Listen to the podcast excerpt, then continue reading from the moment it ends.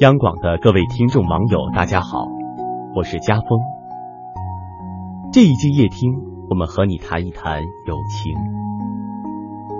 朋友是什么？每个人有不同的理解。有人觉得朋友就是陪伴，有人觉得朋友是知己。那么，在作家余秋雨眼里，朋友是什么样的呢？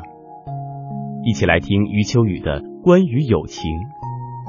在文章中寻找答案吧。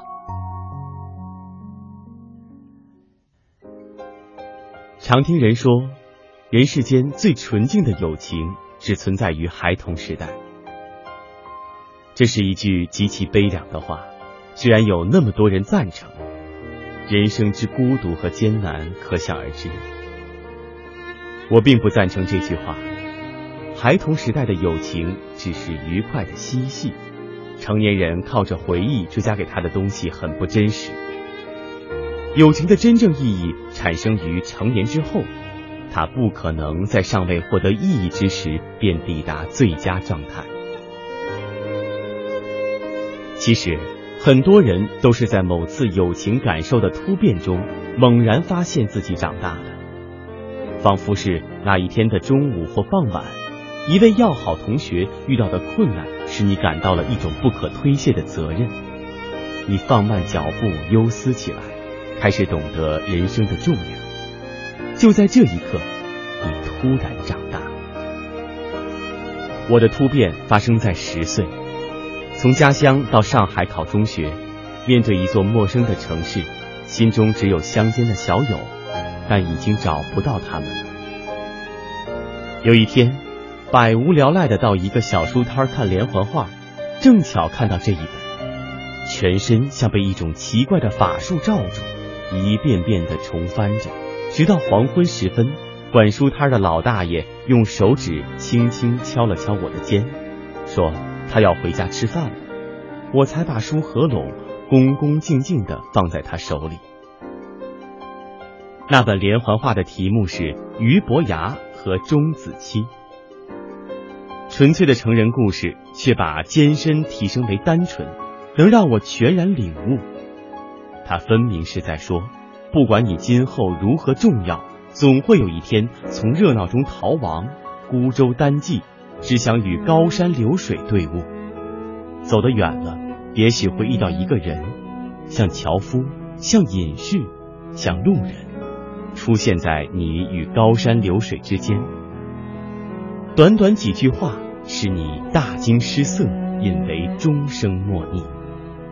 但是，天道容不下如此至善至美，你注定会失去它，同时也就失去了你的大半生命。那天，我当然还不知道这个故事在中国文化中的地位，只知道昨天的小友都已黯然失色，没有一个算得上知音。我还没有弹拨出像样的声音，何来知音？如果是知音，怎么可能舍却苍茫云水间的苦苦寻找，正巧降落在自己的身边，自己的班级？这些疑问使我第一次认真的抬起头来，迷惑的注视街道和人群。差不多整整注视了四十年，已经到了满目霜叶的年岁。如果有人问我，你找到了吗？我的回答有点艰难，也许只能说，我的七弦琴还没有摔碎。在人生的诸多荒诞中，首当其冲的便是友情的错位。友情的错位来源于我们自身的混乱。谁也没有想到，从期盼友情开始的人生。却被友情拥塞到不知自己是什么人。川端康成自杀时的遗言是“大拥塞了”，可见拥塞可以致命。我们会比他顽泼一点，还有机会面对拥塞，向自己高喊一声：“你到底要什么？”只能等待我们自己来回答。真正的友情不依靠什么。不依靠事业、祸福和身份，不依靠经历、方位和处境。他在本性上拒绝功利，拒绝归属，拒绝契约。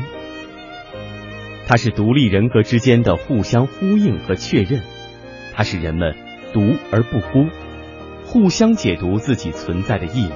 因此，所谓朋友，也只不过是互相使对方活得更加自在的那些人。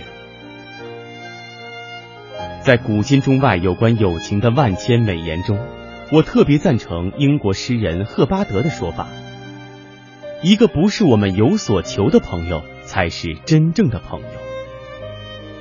真正的友情都应该具有无所求的性质。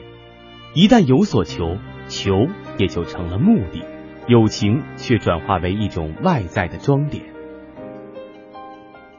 其实，无所求的朋友最难得。不妨闭眼一试。把有所求的朋友一一删去，最后还剩几个？友情因无所求而深刻，不管彼此是平衡还是不平衡。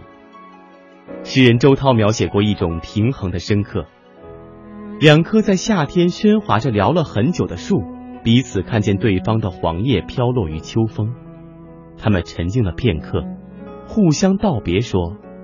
明年夏天见。说了这么多，可能造成一个印象：人生在世，要拥有真正的友情不太容易。其实问题恰恰在于，人类给友情添加了太多别的东西，添加了太多的义务，添加了太多的杂质，又添加了太多因亲密而带来的阴影。如果能去除这些加添，一切。就会变得比较容易。友情应该扩大人生的空间，而不是缩小这个空间。要扩大人生的空间，最终的动力应该是博大的爱心，这才是友情的真正本意。在这个问题上，谋虑太多反而弄巧成拙。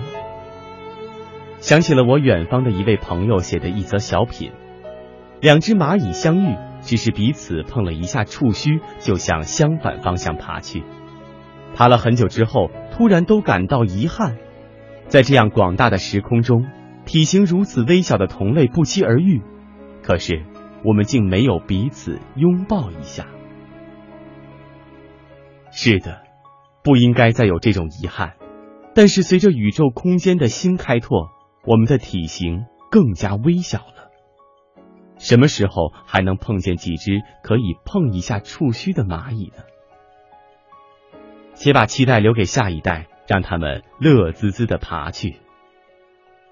好了，今天的文章就分享到这里，希望你能够早日遇到你的知音，然后可以安心的摔碎你的七弦琴。祝各位晚安。